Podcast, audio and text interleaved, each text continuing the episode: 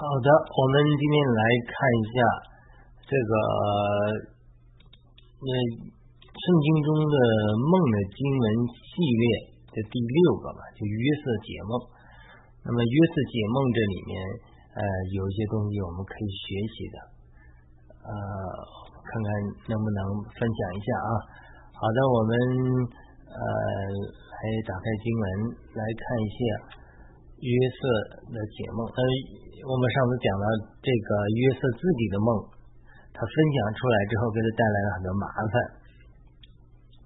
有人说他不应该分享，那我觉得说他不分享的话，那怎么神的话成就出来之后，呃，他这个过程怎么把它演绎出来呢？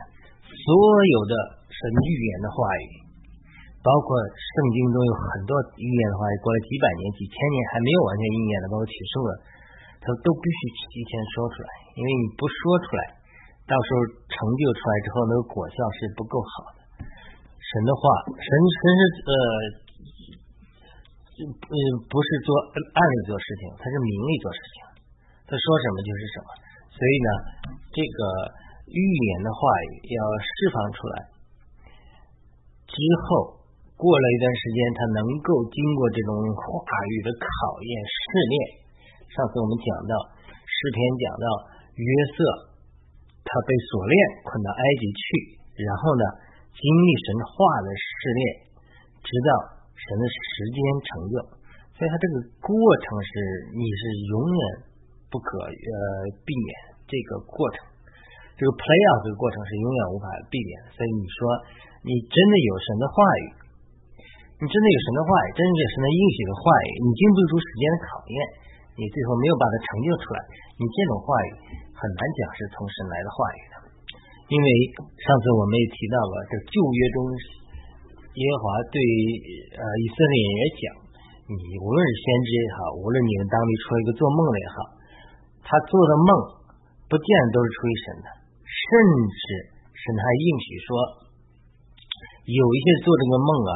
有些人这些东西的，这个这个是事先知，他说这个话是让你们去拜偶像的，违反了神设立这个原则，不该拜偶像这个原则。但是他这个东西呢，又是从神来的，为什么？因为神说我要借着他试验你，看看你是不是心中拜了偶像。所以这个时候，有的时候是神还许可一些人，呃，说错先知的预言，但是却是。神允许他们试炼我们，这是一个。那另外一个中间就是说，天上的灵里呃这个先知看见，说是这个耶和华跟那些灵天使啊或者一些灵啊在商量，说谁去引诱下亚哈呢？这个亚哈亚哈王犯罪了，神要惩治他，就有一个灵站出来说：“我去。”那个耶和华问他：“那你你有啥办法呢？”你看这个这个真的是跟约伯记一样，就是神做事有的时候是跟呃开会一样在商量，甚至呃跟那些灵在商量在对话，不是说神无所不知，这个神对话，他这个很有意思，他就问这个灵说：“这是个什么灵？我们也不知道，肯定不是个好灵，好灵不可能做。”坏事，对吧？所以他这种邪灵啊，甚至也在神的掌管之下的啊，不是说神做坏事，而是说呃，神的智慧中调度万有，万有互相效力，叫来爱神的人得益处。所以在这种情况下，这个这这个灵，这个回头我们还会再讲到。这个灵就说，我去做先知口中谎言的灵，哎，他就去了。他当然，那个时候只有一个人是借着耶和华的预言对亚哈王说：“你你不要去打仗，我看你天上已经在引诱你。”那亚哈王跟好像是约书亚王吧，也这个犹大王一起在一起的。那么犹大王呃是当时神还算喜悦的，但是他这次帮助有亚哈是错的，呃，所以神呢呃。就记得这次惩治了他们，呃，特别惩治了这个以色列王，他不听，他当时我忘记这个这个先知叫什么来着，西比甲还是谁？不是西比甲。那总之，呃，一个呃引诱亚哈王出来的，这个是这个是列王记上二十二章二十至二十二节的故事。那这是米盖亚，这约沙法，犹大王约沙法和以色列王亚哈，他们要去攻略攻打基列拉卫拉莫。米盖亚这个先知呢，从神得到启示，知道亚哈会阵亡。然后呢，这些这些这个众先知口中做谎言的灵的众先知都说啊，你去吧，没事上上帝一定会让你赢。但是呢，却这个呃，却却那个呃，这个这个这个撒谎的灵他就去了。这个撒谎的灵去了之后，就哦，这当然是个神学上调子啊。这个绝对不是神作恶以成善，而是说神在万有的主宰中允许这些允许呃这些邪灵他在做事。所以他去了之后，就把这几个呃在众先知呃假先知口中做这种呃谎言的灵，然后米盖亚说真实的灵，说说真实的先知，他却不信。所以他这种。情境也有的，我们圣经中也也提到了，就是说有的时候是这种情况，就是说神许可一个做梦的一个假先一个先一个先知，他说啊呃我做了一个梦，我也得了一个话语，让你们去拜偶像嘛。神神明令他们说，这个时候你不要去拜偶像，因为我是试验你们，看你们的心是不是偏离了我。所以他这个有的时候呃这个梦啊。他这个意意象有的时候也有这种成分，但是我们今天讲这个约瑟，他他这个这个约瑟他做梦也好，或者他约瑟解梦也好，他现在不是属于这种情况，他是不是属于什么？是神的试炼，试炼和试验是不一样的，试探不一样，有的时候。甚至允许环境，甚至邪灵，呃，万有这个这个呃不好的人来试炼我。但有的时候是像这个约瑟的经历一样，他就是说，他也是有环境，但是他有神的话在试炼他。就神为什么诗篇说是神的话试炼他，知道时候到了，就是神的话应许他将来通过这个他做这个梦，告诉他说将来使一个。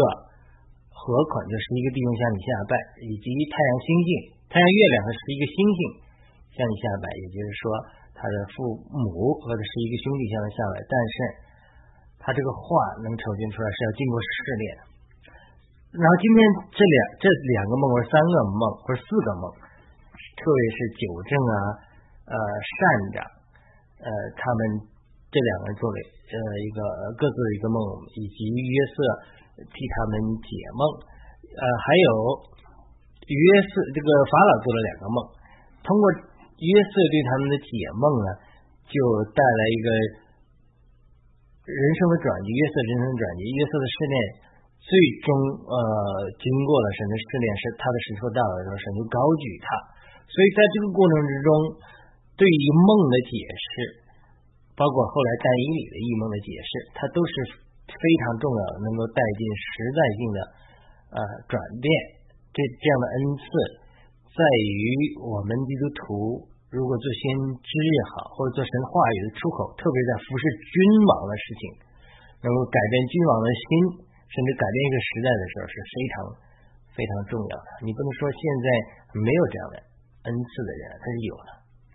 我们没有得得，不一定是别人就没有有。我们没有得到的原因有很多，或许的确是没有赐给我们这样的恩赐，但是另外一个原则，圣经里讲的就是说，所有的事情都是你信心中祈求就得着，叩门就给你开门，呃，寻求就寻见。你祈求什么？你无论是求饼也好，你求鱼也好，你是求鸡蛋也好，这是路加福音十一章讲的。如果你真的是在信心里向父求。父不会赐给你蝎子、石头和蛇的，因为什么呢？路加福音十一章讲的很清楚，因为地上的父尚且把好东西给你们，何况天上的父路加福音十一章讲的很清楚，岂不把圣灵赐给你们吗？这讲的圣灵。那么所谓的解梦的先知性的恩赐，它是圣灵的一个恩赐而已，圣灵的恩赐中的一种而已。所以圣灵神都不会连续赐给我们，让我们得到圣灵的充满浇灌和圣灵的能力。所以这样先知性的恩赐，它也不是说不可以求来的。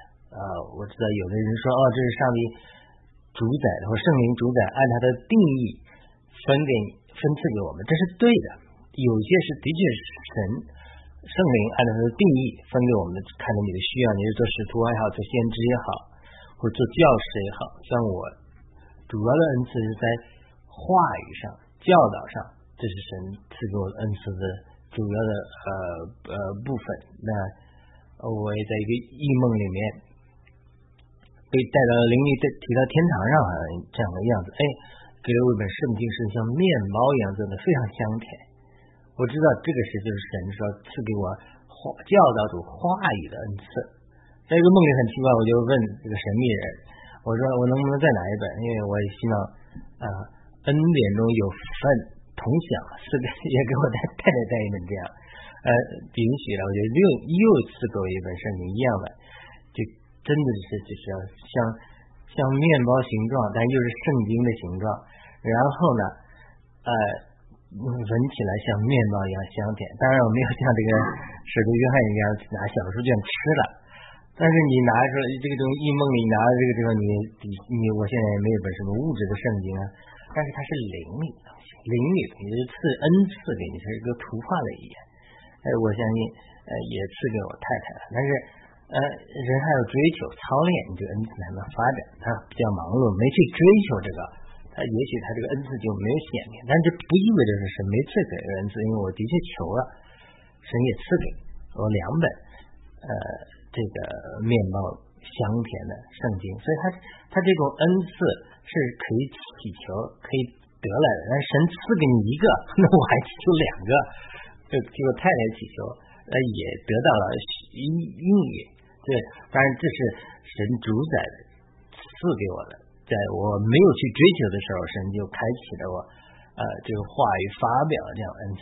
但是我后来因为呃寻求医治啊，寻求这个先知的话语啊，特别在我们人生中经历了十年不孕的经历的时候，特别希望学习如何听到圣灵的声音呐，如何与上帝交流啊，能听到上帝的声音呐。哎，才去寻求先知性恩赐。我看到很多人先知性恩赐很强，也非常鼓励了我，所以我特别渴慕。这又是我渴慕寻求的。我在这渴慕寻求中也学习了很多老师的教导啊，其中有一个老师就是叫呃叫呃叫这个呃那个 Doug Doug Doug Edison，那他是也是一个美国著名的解机那个解梦专家。呃，的学生他就给我们上课，他就教给我们一个非常好的原则，就是每天晚上睡觉前祷告主，主啊，请你晚上借着梦向我说话。然后，哎，不管什么时候有了异梦，晚上也好，凌晨也好，半夜也好，立刻起来记录，因为你五分钟之内，甚至三分钟之内，你不把它记录下来，很容易就忘记了。很多的时候是，即使从神来的梦也是这样，所以他这种恩赐，他又是可以求得的，又可以祈求的。当这种恩赐，呃，包括医治的恩赐，他他他能够发挥出来的时候，比如一个传教士，我一下忘记他的名字，他到阿根廷去传教。他得了一个恩赐，他有先知性的恩赐，他有医治的恩赐。好像跟阿根廷当时的总统得了癌症，哎，他就给他祷告，有话语的服饰，哎，医治了他。哎，这个时候阿根廷总统就给他开启了阿根廷的所有的这种体育馆啊，给他布道，让他去传福音，所以带进了几十年前的阿根廷的大复兴，就南美的大复兴中，阿根廷的大复兴。呃，是非常重要的。一一个一个环节。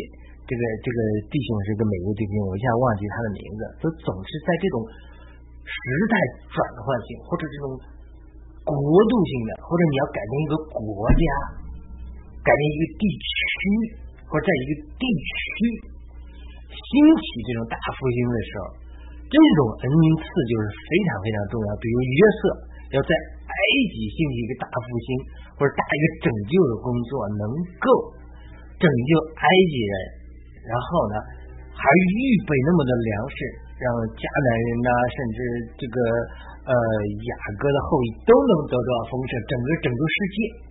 所以你在这个时候，你这种恩赐就非常需要，也非常需要能够显明出来。那很多人的就是这个度量啊。就很想，哎呦，谁谁谁，这个梦解梦啊，什么都是这个呃什么什么什么高等人啊，什么什么上帝的仆人呐，他们才这个才有的这种恩赐啊，或者说，哎呀，这东西现在都没几个人有这种恩赐啊，呃，我我怎么敢有呢？啊，我追求这个，我追求邪灵怎么办呢？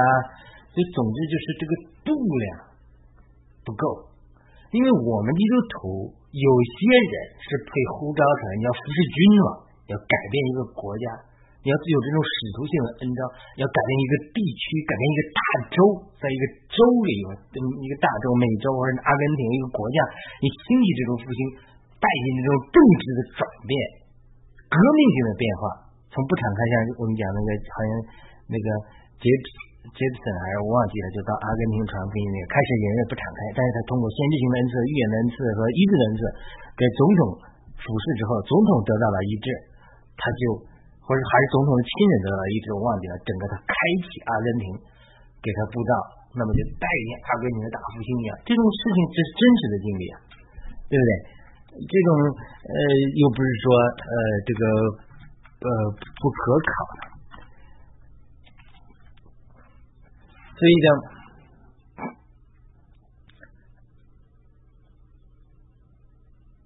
这是阿根廷的大复兴。那我们看看这个人叫什么来着？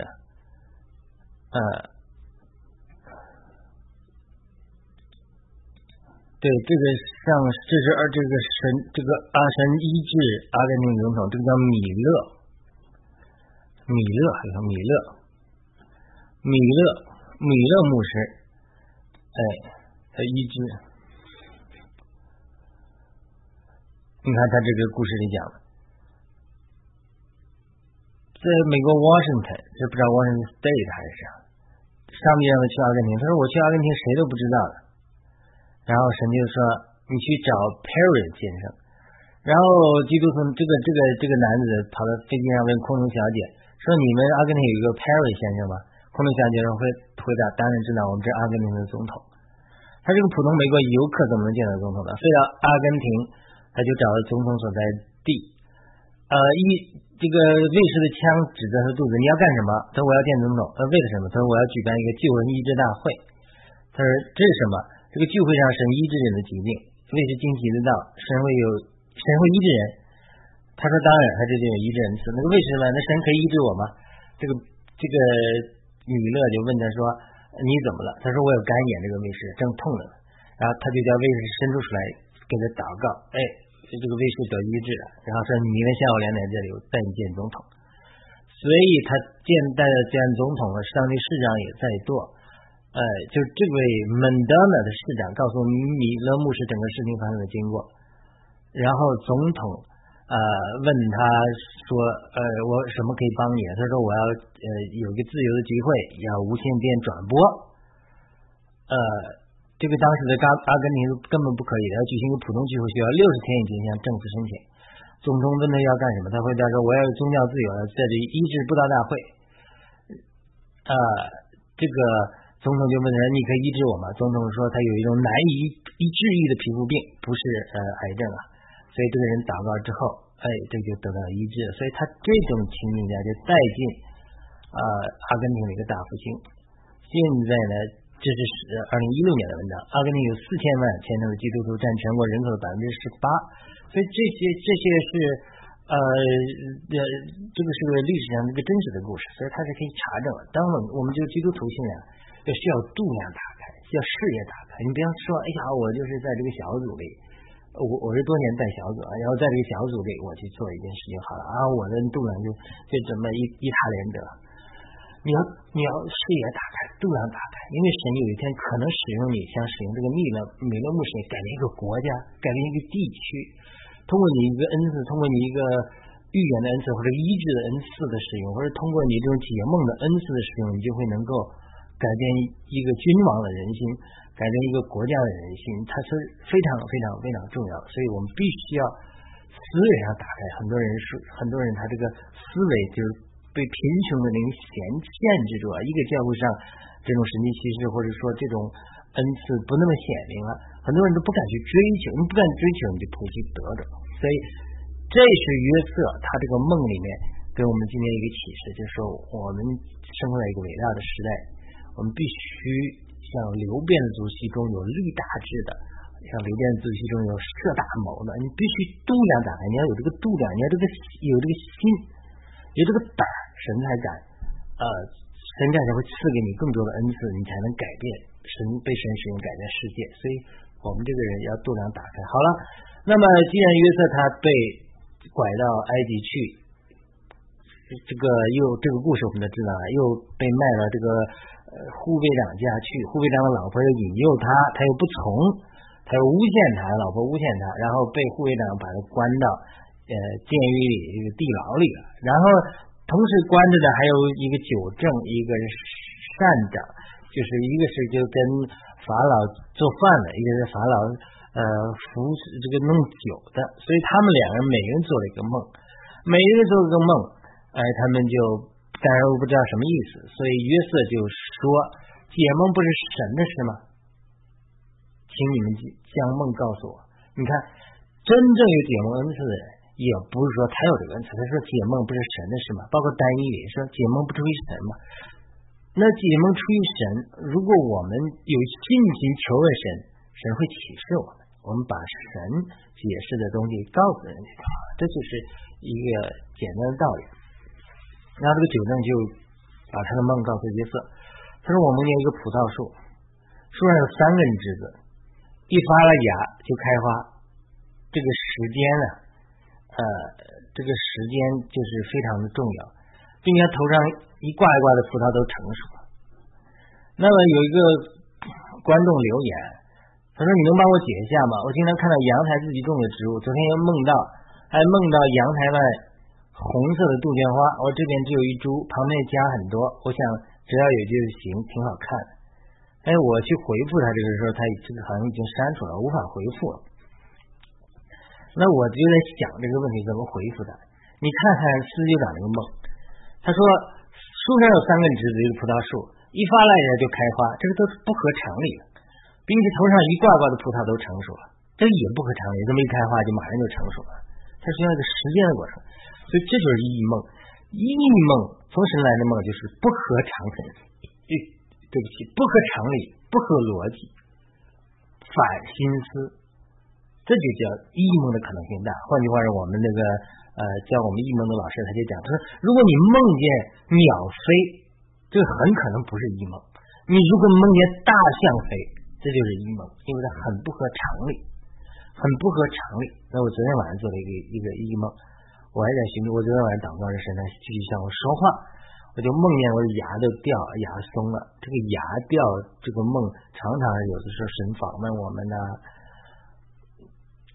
或者说神在做一些生命中，在我们生命中突破啊，有些惊惊奇的事啊，常常我做掉牙的梦，就是说让惊奇的我们牙都掉了，然后我牙都掉了，我就去里面找，我怎么回事？才能拿出一个锁来，金子做的锁，小小的，上面有钥匙。哦，原来是说上一个牙医给我整理牙的时候，把这个锁头放进去了，放进去之后把其他的牙都弄乱了，所以这牙其他都松了，所以我一个一个拔，一个一个拔出来，这牙都是松了。我觉得我魂里，因为我在郁闷里嘛，魂里就觉得，哎，我这个人牙没问题的，我这个从来都没有掉过每个牙的。但是在这个梦中又播的每个牙都松了，而且呢，牙中旁还拿一个锁头出来，还有个钥匙在上面，金锁。所以这这个就是异梦，就跟他这个四九长这个梦一样，梦就是说异梦从生来的，往往是超出逻辑的，啊，就是说好多从魂的梦。就是说白天看到了什么了，或者最近我们做了什，看见什么事情，或者特特别在乎什么事情，观察多了，他在这个魂里这种碎片，这种属于日有所思夜有所想，这种梦呢，往往多数出于魂的，它不是出于意意梦。当然，我们讲到异梦中还有另外两个，一个就是神神奇的，但是我们有灵魂出窍的经历啊。我常常有这种经历，就是说，哎，在在梦里我被带到不同的地方，与主去一些参加一些聚会啊，或者被提到日本啊，被提到韩朝鲜、韩国啊，或被提到天堂啊，这种梦，这神是在灵里带我的经历，但只不过梦起到一个心思中把它记录下这个灵里经历的作用，这个不是。单单一个图画的语言是真实发生的事情，这是一种。那另外一种就是邪灵的假冒，它也可以通过假冒图画的语言，或者给我们假的属灵的经历。你可能到二层天去啊，到撒这个撒旦和空中掌权的首领给你假冒的地方，其实它也是灵里的经历，但是可以是欺骗你的经历。这是这是我们回头讲。我们一般的简单回答一下，就是很多我们这个梦啊，心思中的梦多是呃白天看了什么东西之后。或者说最近做什么事情，还有这个做了个梦，但是如果你这个一逆梦，就一定是要超出逻辑、超出常规，呃，不合情理、夸张性的图画的语言，就是说树上有三根枝子，葡萄树有三根枝子，对吧？它三根枝子是预表三天，这就是图画的语言。然后一发了芽就开花，这也是不合理的。因为你一发芽哪有就马上开花呢？这就说明神速速的成就，就这种图画的语言。然后头上一挂挂的葡萄是成熟了，对吧？一挂的葡萄成，这也是速速成就。它就是图画的语言，图片的语言，图画的语言，神来跟你说话，就是刚才我们我讲的那个解梦老师讲，你梦见鸟飞，多数不一定，这个不是鸟鸟飞就真的不是异梦了，就是符合逻辑的、符合情理的这种梦。多处是心思中的活力的梦，那不符合逻辑的、不符合心思的、夸张性的、图片性的语言，这个就是从呃神来的比较多。当然，我们呃也不否认它有邪灵的源头，这个是我们回头再讲。就是梦见大象在飞，哎，那你就要吸引你的注意。就是异梦是神吸引我们注意，让我们过度夸张之后引起我们的注意，它一定要。不符合逻辑，超越逻辑，然后又夸张性的语言，这种是异梦的可能性的。比如他纠正，就是说梦见葡萄树上三根枝子，一发芽就开花，一开花就一瓜瓜葡萄成熟了，完全超越了时间这个过程，就说明说，然后呢，他讲法老的杯在我手里，我拿葡萄挤在法老的杯里，将杯递在他手中。所以约瑟就给他解梦了，就是这种解梦，他不是说不可以学习，是你要明白了神说话的方法，明白了神使用的图画的语言的方法，你就会明白，呃，神说话的方式。特别是圣经中三分之一的内容都是梦和意象，你学习透，学习透圣经中关于异梦意象的说话方法之后，熟悉圣经的图画的语言之后，它这个原则都是一样的。再加上我经历很多异梦之后，而神又跟我很多其他的多次的异梦说话，慢慢就总结经验，就是神怎么通过图画的语言说话，不仅帮助我学习领受先知性的话语，更是反过来又帮助我领会圣经中图片的语言和更或者呃领略理解圣经。所以追求异梦和追求的异梦理解，不是说。没有用处的，它除了让我们可以得到神先知性的恩赐和话语之外，对于我们更好的理解圣经也是有拔高的作用。所以，呃，约瑟就这讲解了。你看，这约瑟的讲解就是三个枝子就是三天。他为什么葡萄树上不是五根枝子、七根枝子？他就是图画的语言。三天之内，法老必请你出监，让你恢复原职。你就知道先前司酒长的惯例。地背在法老的手中，这就是他解梦就解出来了。然后这个时候约瑟就说，就求他是吧？纠正啊，咱我咱是被冤枉了，被冤枉打到这个地牢里的。你你法老提你出监了，只要你恢复原职了，你求你呃施恩赐于我，你跟法老说说好话，你救出我这个福了。因为我实在是从希伯来人之地被拐过来的，我也是被诬陷的，我也没做过啥，让他们把我下在牢里。好了，那做完这个梦来解释呢，这个善长就是跟做厨师的，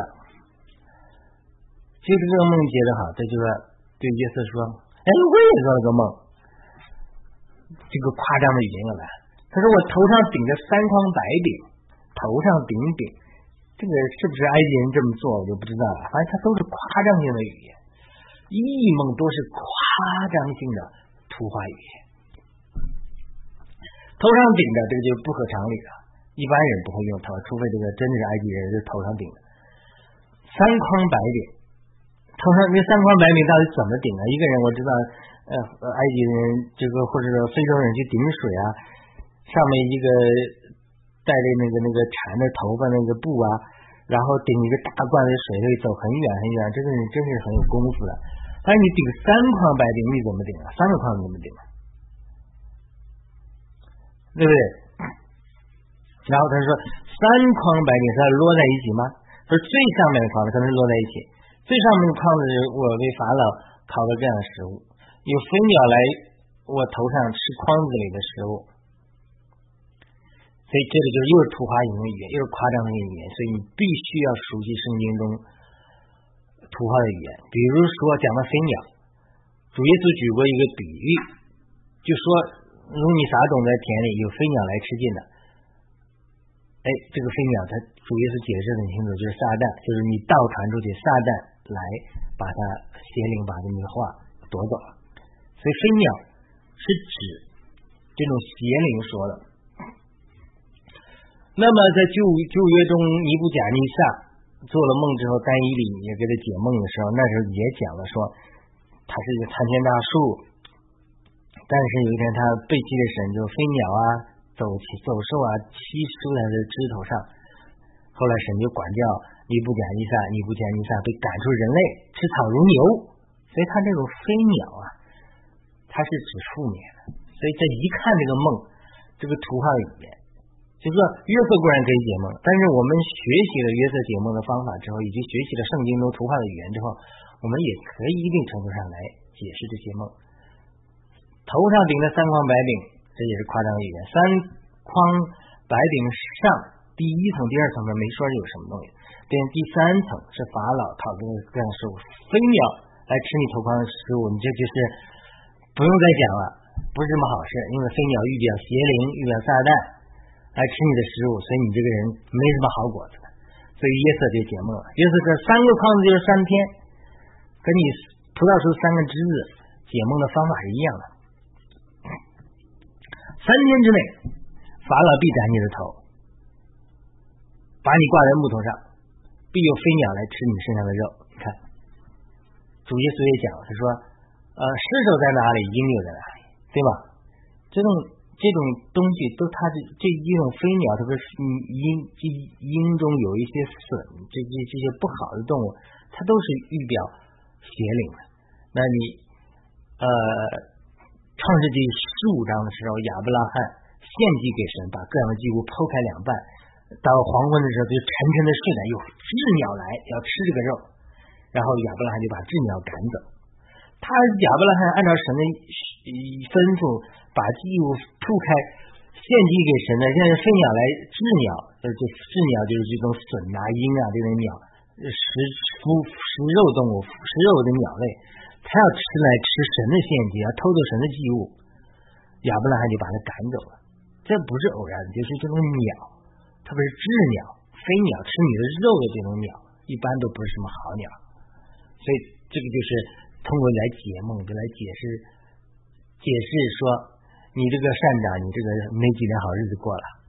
他为什么这两个梦解释呢？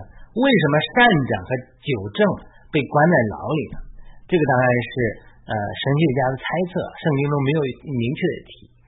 就是说，有人据说啊，有人想毒死法老，但是呢，法老不知道是谁，不知道他是这个九正要毒死他呢。还是这个善长要毒死他，所以呢，把他们一起都关在牢里了。所以这个也是神的审判，就这个事情是它是个非常微妙的事情，从灵力解释它就通了。因为什么呢？因为神预备的约瑟将来要辅佐埃及的法老，这个法老是好的法老，然后呢，把所有的这些呃灾荒的时候预备粮食，然后预备粮食呢，然后拯救天下的人。也包括拯救雅各和他妻子的后裔，然后让埃让以以以色列人能够到埃及来，经过四百年繁衍生息。虽然后来兴起这个法老不认识约瑟的来逼迫以色列人，但是无论如何，埃及给以色列人提供了保护的作用，让他们好像主耶稣走到埃及一样，能有这种呃躲避、免被仇敌呃歼灭这种可能性。所以在这个几年，撒旦就兴起，呃，纠正或者说善长其中一个人。现在我们知道是善长，他要毒死这个法老。为什么要毒死这个法老呢？因为这个法老将来会重用约瑟，约瑟会在这个法老眼中蒙恩。这个法老是好的法老，所以如果这个撒旦使用其中一个人，他毒死法老的话，那么约瑟就算来到埃及。那这个法老被毒死了，那也没有人来重用赏识约瑟，从而完成神的旨意。所以他这里面圣经没有明确的提，但是他这个属灵的东西是在这里的。为什么这里面这两个人关到牢里啊？就其中有一个人要毒死法老，但是法老又不知道是谁，所以神是万有互相效力。然后这两个人有两个梦，梦了之后，约瑟跟人解释一下。约瑟知道这个善长不是什么好人，所以他根本没有求他说，呃呃什么事情，因为他知道三年之后必斩你的头，把你挂在木头上，所以果然事情就这么出来，成就出来了。第三天法老生日，他为众臣仆摆设筵席，把九正和善长提出监来，九正就恢复职位，就法老查清楚了，这可能也是上帝的手，让法老知道什么，法老这个上帝就是。这这里面是撒旦的诡计，但是神破坏了撒旦的诡计。总之，法老这个好的法老，他查清楚了，九正没有想杀他，他就递背在法老的手中，扇着挂起来杀了他。因为什么？因为他要毒死法老。这当然是呃这种坊间的传说了啊，呃神学家的揣测，因为圣经中没有明体。但是我们从属灵上解释来讲，我觉得是通的。因为什么？他为什么这两个人关起来？是因为有人要要要毒死法老。但是神借着各样的亲情把这事情弄清楚了。但是问题问题就这个到这里了。这个九正虽然是个好人，他没有想毒死法老，他也被官复原职了。结果他这个人大乔，他忘了约瑟，他好日子过上了就忘了约瑟。过了两年。过了两年，法拉又做梦了，这个法老的梦就很有意思，而且法老的梦是做了好两次。第一次就是他在一个河边，这又是夸张的语言出来了。七只母牛从河里上来，又美又肥，又来芦苇中吃草。然后又有七只母牛上来，又丑了又干瘦。等七只好的母牛又胖了，七只瘦的母牛。然后呢，又第二次做梦。一个麦子长了七个穗子，这就是夸张性的语言。呃，我小时候在农村长大，我从来没有见过一个一个一个麦子长七个穗子，一个麦子只长一个穗子，好不好？我不记得看过一个麦子长两个穗子的人，那很怪的，没有了。一个麦子只长一个穗子，一个麦子长七个穗子，这就是又是夸张性的语言，它是不合常理的、超越逻辑的、夸张性的图画语言。这就是异梦，然后呢，又长了七个穗子，它已经长了七个穗子，又长了七个穗子，前七个穗子又肥大又娇嫩，又细弱，然后呢，呃，又被东风吹焦了。前面的七只好的母牛被那七只又干又瘦的母牛都吃了。首先，母牛不吃母牛的，这也是夸张性的土话语言。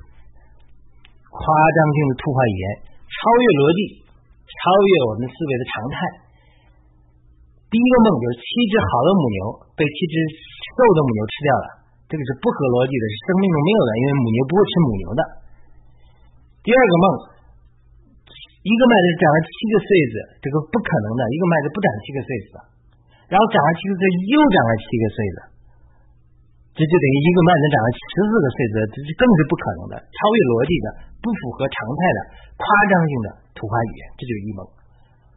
然后呢，后面的七个穗子又把前面的呃七个大的穗子吞吞灭了，所以法老醒来就是个梦，梦又不懂，这就是神给我们的感动，又不懂，心里又不舒服，灵力不安，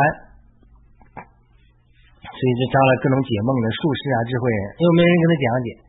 这个时候，这个九正就想起来，哎呀，法老啊，你说我真的是有罪啊。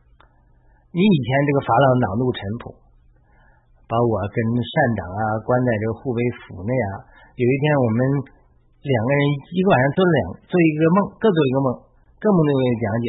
那给我们解梦的是一个希伯来的少年人呢，是这个护卫长这个波提法的仆人呢。哎呀，他就给我们解梦了，解的很好啊。正如他解的，我官复原职呢，那个善长却被杀了，所以他就这个时候神的时间到了。诗篇讲过了，神的话试炼约瑟，直到神的时候到了，这是神的试炼的约瑟。神是顶着应许，有一天啊，十一个弟兄要下向你下拜，有一天太阳、月亮就是你父母和十一个星星也要向你下拜，你要成为法老之下，呃，一人之下，万人之上这样的宰相，但是你的时间没到。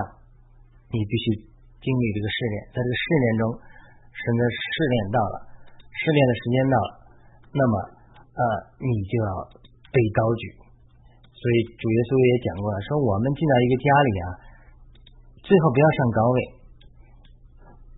这免得主人来了说，哎呀，你下去吧，另外一个人坐高位。你最好坐那个低低的位，哎，如果你神觉得你称许你了，哎，把你到高位上，你就得荣耀。所以，所以这种呃，我们要被神高举，不是说非得自己的这个呃自私啊、野心呐，呃，不是这个意思。这个，而是说，我们要被神使用。神一定会试炼我们，那么呃，一一定会试炼我们。在这个试炼的过程之中，我们必须等候神的时间的来临。所以，这这个呃是呃非常非常重要。这是诗篇一百零五篇十九节，我把它读一下。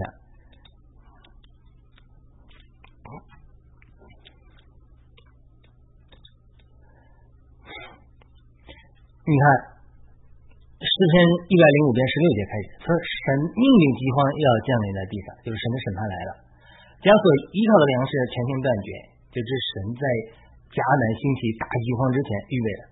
然后十七节，他在他们以前就在雅各和他十一个儿子之前打发一个人去，然后约瑟被卖为奴仆。十八节说，人用脚链伤他的脚，他被铁链捆拘。所以上次我讲了，我说。这个约瑟被卖给以实玛利人，带到埃及去，人家不会让哎坐骆驼上坐着吧，舒服啊，别累着了啊。他不是的，他用脚链伤你的脚，用铁链捆拘，脚上带着链子，手上带着链子，然后拴在呃骆驼后面，骆驼可能走得快也好，慢也好，这一路这个约瑟的日子可不好过，所以他是受了苦了。到了约瑟，到了埃及还被人家诬陷。就下在坑里，所以说你要被神使用做先知啊，包括耶利米，他不是那么容易的事情。所以，呃，这有人嘴上讲啊，我不去追求先知性恩赐，这个先知性恩赐没有了，这个这个是一方面。另外一方面呢，很多人为什么不愿意追求主的话语的恩赐呢？呃，先知性的恩赐呢？因为你要你要想被神做先知性这样的耶利米这样的使用，或者这样约瑟的使用，你受的试炼是相当相当大的。很多人不愿意付这个代价。所以说啊，现在没有恩赐了，我就不要追求。然后十九节说，耶和华的话试炼他，只等到他所说的应验了。呃，二十节说，王打发人把他解开，治理众民的，就把他释放了，立他做王家之主，掌管王一切所有的，使他随意捆绑来的臣宰，将智慧教导王的长老。于是以色列到埃及，雅各在寒地居居寄居，耶和华使的百姓极其繁多，使他们比敌人强盛，使敌人的心转去恨他的百姓，并诡计待他的仆人。你看这种经历，就是说，那个时候我在小组中教导人学异梦，我说我们刘老师说了，说呃晚上一定要祷告，上帝啊，请你用异梦对我说话，主耶稣啊，请你用异异梦说话，圣灵啊用异梦对我说话。然后半夜哈，无论什么时候一梦，马上起来记录，我的本子放在手机，现在都手机嘛，马上记录下来，记录这更改啊、大药啊，就不会忘记。我跟一个弟兄讲，他他说，哟，那那那这不是晚上睡不好了吗？我就说，睡觉重要还是听主的话重要？如果你觉得睡觉比听主的话、听从主来的话还重要，那你就睡呗，你就不需要追求先进性文字了。追求先进性文字，呃，追求呃听到神的话语，追追求被神使用，被约瑟上使用，耶利米使用，以西结，你或者是或者说是那个就业中的约约那个呃那个那个呃河西啊，那你都受苦的。你讲出神的话语，哎呀，我有发出神对我的预言的话语，是真的从主来的。我讲出来之后，备受攻击，备受攻击，不能邪灵攻击我身边的人，误会你，觉得你神经病、神汉、神棍，各种帽子给你扣在头上。为什么？因为你把神的话语讲出来，神就要试炼你，看看在这种试炼中，你是不是妥协？你说，哎呀，我不愿意付出这个代价。那你那神说，那我干嘛要使用你呢？每个人都我干嘛要使用你呢？你连这点代价都不愿意付，你连监牢都不愿意，这个苦都不愿意受，那将来怎么能把你高举到法老之下治理全地的？你经不过这个试验，所以，所以一个经过试验的人，他是能够像保罗说的，能够处卑贱，也能够处富裕。你富裕也好，卑贱也好，他对他来讲，他他没有什么，他不会说因为今天卑贱，他就不信靠神的话语，他也不会因为每天明明天富裕被神高举到法老之下，他就高举自己。这个就是这个就是你要他这个事业就是冰火两重天，或高或低。今天你到地牢里，明天你到宝座上，他他这就是这就是神试炼一个做先知的，做神话语出口的人。你能够能处变不惊，能够处卑贱，能够处富裕，能够处贫穷，能够处高贵。你无论在什么样的境况中，你都是在彰显基督。你不可能因为你被打压了，在地了，你就忘记了主赐你的呼召，你在基督里的身份和认同。你永远是君王。你不会说是人家高举到座位上叫做宰相了，你就猴子屁股里露出来，你觉得我啊都是我，我了不起。你看，单一里也好，约瑟也好，都说解梦不是出于神吗？我们只是神手中的一个工具。你愿意将自己降服在神手中，做神的使用工具，你有这个经过试炼的心，神就可以使用你。说今日的约瑟，今日的单一里，啊，没有说啊，今天没有约瑟，今天没有单一里，那都是圣经中的人物。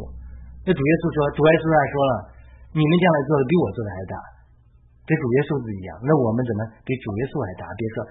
比他说，世袭约翰，呃，过去所有的先知都没有世袭约翰大，但你们中间的一个小子，随便一个人都比世袭约翰要大，因为他们与主的距离更近，主现在内住在我们里面，对不对？所以说他讲的那种先进性的恩赐，他不是没有了，是你的观念，是你的思维，你的度量没有那个大，然后你没经过神的试炼，你经不过神的试炼，或者你你放弃了，你怕别人攻击你。或者你你不能处被铁链困居的时候，你依然信靠神；你也不能说被高举的时候依然谦卑。所以它是一种，这种情景，这种我们现在迫切需要呃教会弟兄，这个很多人有先知性文字的，我知道，他就有这个恩赐，但是他不敢发展，就不敢发展，他就说：“哎呀，这样啊，人家批评我怎么办？哎呀，这样啊，我会不会自己骄傲了啊？这样这样的，都是这样。你要脱离己，脱离己就是少想己，不是把自己己贬低，以基督为中心 self consciousness。你虽然想自己好也好，自己不好，都还是在自我为中心。你要以主为中心，God consciousness。你再不再想说，我这样做了对我怎么样？对我对那对那样做对我怎么样？而是想说我这样做了神怎神怎么样？就慢慢慢慢，我们的生命要从以自我为中心的康氏思变成以基基督为中心的康氏思，然后慢慢发展到以弟兄姊妹为中心的康氏思维，因为我们爱神就一定爱人。所以他，然后讲约瑟解解梦的事情，约瑟解梦也是一样，人家约瑟就明白了这个图画的语言的说话，就是神说话的方法。我们现在也解释解释就明白了。他说你这梦是一个，你的七就是数字七年，七个航母就是七年，七个好岁七年，这七个丰年是一件事情。七个丑牛瘦牛是七年，七个吹箫的岁子也是七年，这七个荒年都是一件事情。所以你七年就是七个丰年，七个复荒丰年就是七个荒年，所以你两次做梦就神速速成就，神要速速成就，这就重复的意义。所以呢，马上这个约瑟就给你发了进进言了，说你赶紧派一个人吧，趁着七个丰年的时候征产征收你所有的粮食的五分之一。收集起来，然后到七个荒年的时候，能够能够使用。那法老说了，法老其实也经过试炼了，有人要杀他没杀成，也把这个九九正不把这个善长给杀了。然后神的时间也到了，约瑟又出来又解梦了，哎一下解了他心中的迷惑，法老一下子就说：哎，他不光法老讲。这个四十一章三十七节，法老和众臣母都以这话为美。法老对臣母说：“哎，这像约瑟这样的人，这个神的灵在他里面，咱们哪儿地方找找着了？你看这咱们埃及的术士都没有啊。那呃，法老对约瑟，那咱神既然把这个事启示你了，也没我们这也没这么那么谁像你这样精明之问，那你就来干这事吧，好吧？别人都听你的，就唯独宝藏上我比你大，我把这个戒指也给你，细麻衣也给你，金链子也给你。”这副车也给你，全面埃及人见你这都跪下，你治理权利。我是法老，在埃及前面没有你的许可，人不能擅自办事。然后法老就是赐福约瑟，给他起名叫撒法纳忒巴内亚，就起了个名字，怪怪的。世人的搭救者，生命的供应者和秘密的揭示者，这是他这个法老给他起名的意思。又把一个安城祭司。波提菲拉的女儿雅西娜给他为妻。约瑟这个势力的时候是三十岁，他这个到底试炼是多少年？十几年，我们就不知道了。有人说是十四年，啊，十几年嘛，啊，还是十七年？呃，是我不记得，反正他十几岁的就被拐卖了，然后在人家家做奴仆，被关在监里了大概十几年的时间。三十岁的时候，像主耶稣开始服侍的时候。他都是神的时间到，三十岁的时候他就成了宰相。所以这就是后面的故事，我们不讲了。这就是约瑟为九正解梦，为善良解梦，为法老的两个梦解释。我们总结一下：异梦是夸张性的、超越逻辑的、突发性的语言，是不合逻辑的；合逻辑的，从这个反面来看到，合逻辑的，你日常生活中看到的、见到的这个梦，都是心思的。不是出于神，出自异梦呢，出自什么，就是夸张性的、超越时间空间的、突发性的语言，为了引起你的注意。三根枝子，葡萄是三根枝子，开发芽，马上开花，开花马上结果，这就是夸张性的语言。头上顶着三个筐子，三个筐，第一个筐子飞鸟来吃掉，飞鸟来自圣经的图画的语言，预表邪灵。把你这个吃了，你本来跟法老中吃的，这个等于是邪能利用这个呃善长想来谋杀法老，破坏神在埃及的计划，但是神主宰万有一切，把这个事情给破坏了。所以如果法老没死，法老死了，日子就不好，这个这个事情就不好办了。所以法老不能死，这是好的法老。然后使用的时间到了，约瑟说了这法老的节目，法老的梦也是些夸张的语言。呃，七个好牛，呃，被七个坏牛吃了。这首先牛不吃牛的，这是夸张性的图画语言。然后一个麦子不长七个穗子，长了七个好穗子，又又长了七个坏穗子，七个坏穗子就把七个好穗子吃了，吞吃了，又是夸张性的、不合逻辑的图画性的语言来表达同一件事情，就是速速成就那两倍，两个梦，同样的梦是一个梦，表达神速速的成就。七个丰年要来，七个荒年要来，所以赶紧丰年的时候预备粮食，要不错过这个时间。丰年的时候，神祝福的时候，你没有预备，到荒年来的时候，你就要麻烦。那么我们如何应用在今天我们的世界上？今天我们也在神也在投资同样的工作，大复兴要来临，神命的饥荒也会也要来临。很多的历史上的大复兴都在饥荒、战争、瘟疫之后。